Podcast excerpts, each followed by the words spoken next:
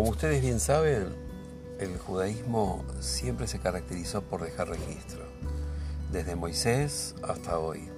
Así que bueno, el desafío de este podcast es poder guardar registro de aquellos protagonistas de esta historia, de esta época que nos toca vivir.